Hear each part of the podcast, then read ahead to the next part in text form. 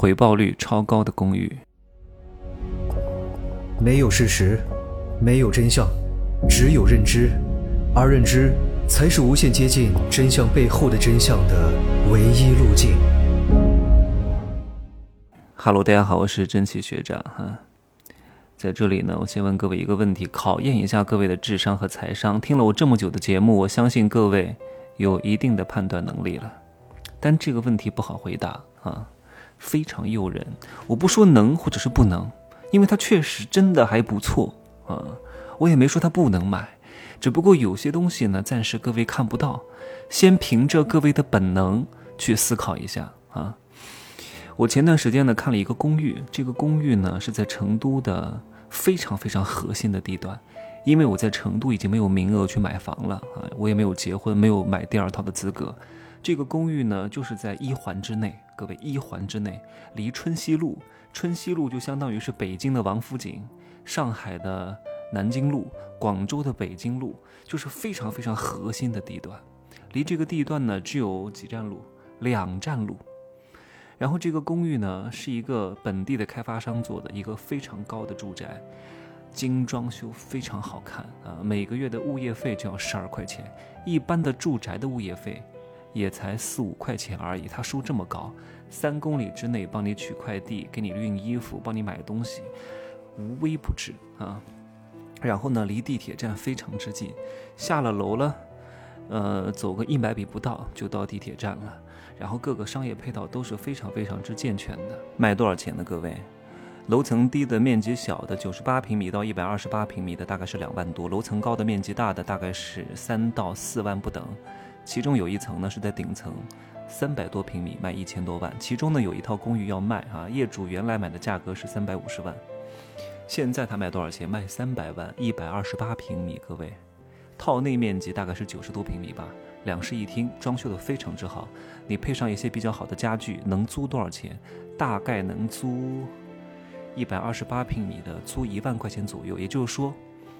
业主三百五十万买来，发票的价格明码标价啊，你的交易税费呢也不是很多，因为这个房子没有什么升值，它没有你没有什么增值税要交，可能交一些契税和一些二手房交易的税费不是特别多啊，在税费上不会有太多的成本，然后呢卖给你三百万，三百万呢你每个月能够收到一万块钱的租金，一年能够收到十二万的租金，那我打个折十一万好了，那就算十二万吧，各位。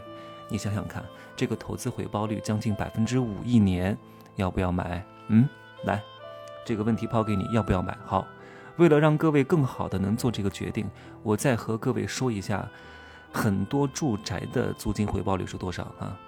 很多北上广深的一千万的房子，一个月只能租一万块钱，一个月一万块钱，一千万，一年才能收到十二万。啊，还是满打满算的，回报率只有百分之一多一点点。你这个公寓三百万的，每个月每年的租金回报率将近百分之五，买不买？来思考一下，三、二、一。从明面上看，是不是非常划算？天哪，每年百分之五的回报，那二十年就收回成本了呀。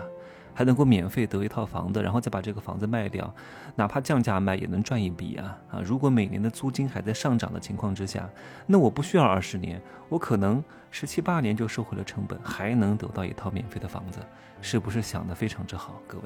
但是我后来想想看不对劲，为什么？因为公寓这个东西跟住宅不一样，你公寓买回来之后就几乎没有流动性了，你住了十年的公寓卖给谁呀？没人，没人会买的。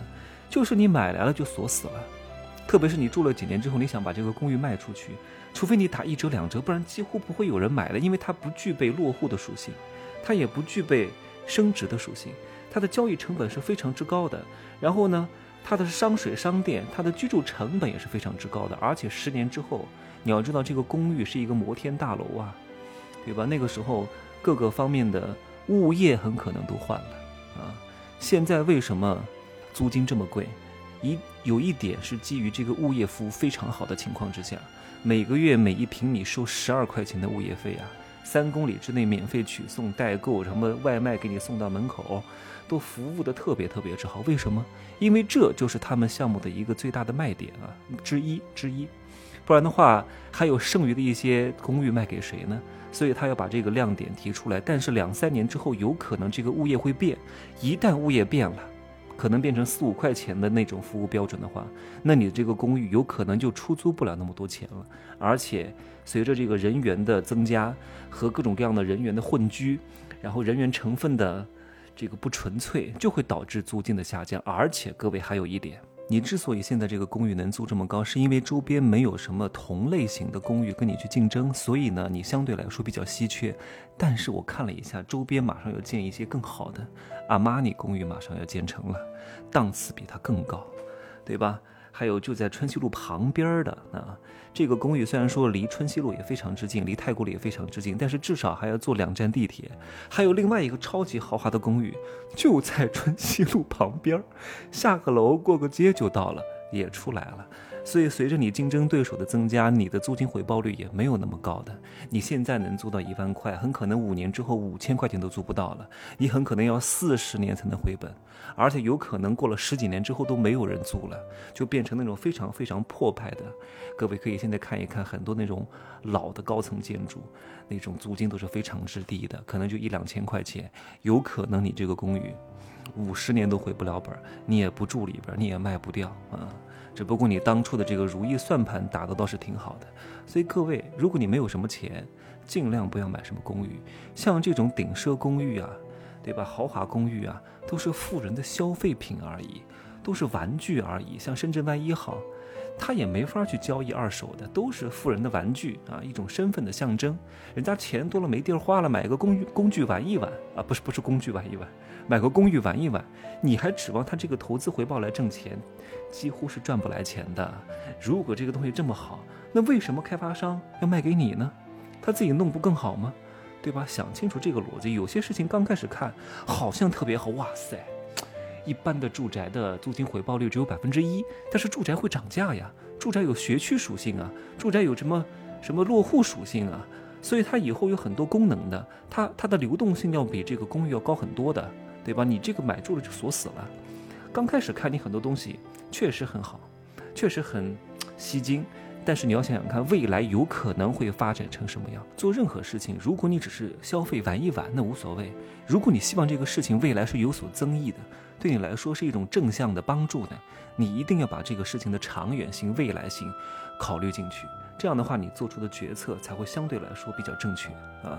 你现在随随便便打个工，你也能挣点钱，卖个六块腹肌，卖个二两肉，你也是可以过得还不错的。可是，如果你把这个维度考虑进去的话，你就会发现，你现在做的这个生意，将来会让你越来越惨，就和公寓的逻辑是一模一样的啊！